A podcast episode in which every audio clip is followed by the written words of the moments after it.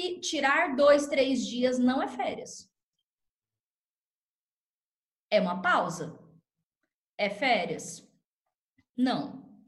É, eu tenho um lugar de fala bem, bem real, né? Porque eu fiz uma pausa agora, sem ser na semana passada, na outra, não foi?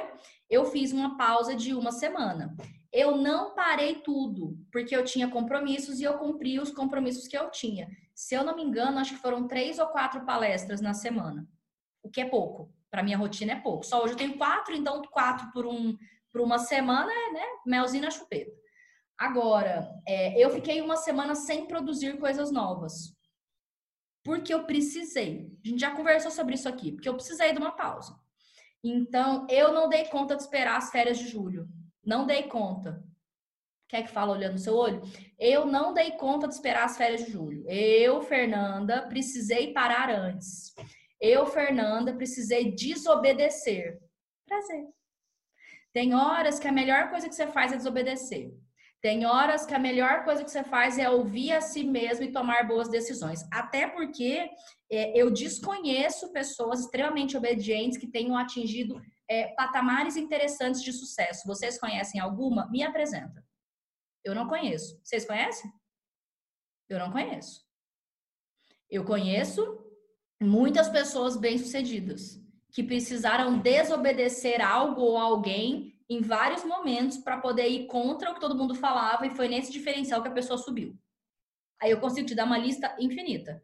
Agora, gente que tem como principal característica a obediência, eu tenho poucas referências de gente assim que conseguiu atingir um patamar diferenciado.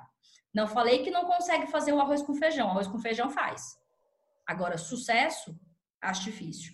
Então, eu, por exemplo, precisei de uma pausa de uma semana, consciente, porque não estava funcionando.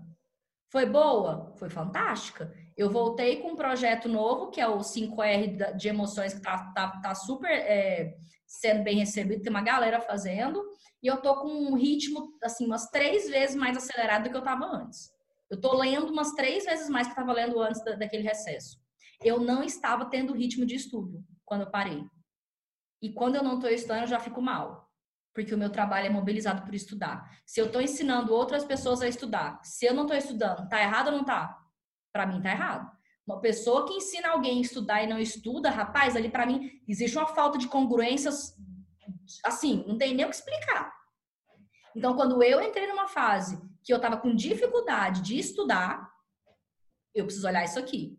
Então, é, o que eu preciso dizer para vocês? Pausas são necessárias.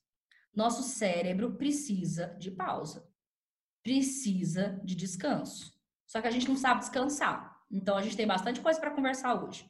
Então, cinco dias não é férias. Se cinco dias não é férias, a gente precisaria ir pelo menos de uns sete dias. A não ser que você não está estressado. Fernanda, não tô super ansioso, não tô super estressado, eu tô realmente muito tranquilo tô achando esse negócio de quarentena uma coisa muito de boa, tô com a matéria em dia, tô de boa. Nesse caso, você pode tirar os cinco dias que não vai ser um problema. Né? Então, eu também acho que essa pessoa não existe, só que tem tanta, tem tanto mentor de estudos conversando com essa pessoa que não existe, que eu devo, ou eu tô louco, essa pessoa existe, né? Porque não é possível. Porque essa galera só produz conteúdo para esse tipo de gente. Já reparou engraçado? Vai entender. Então, eu diria para vocês que sete dias é um tanto bom de pausa.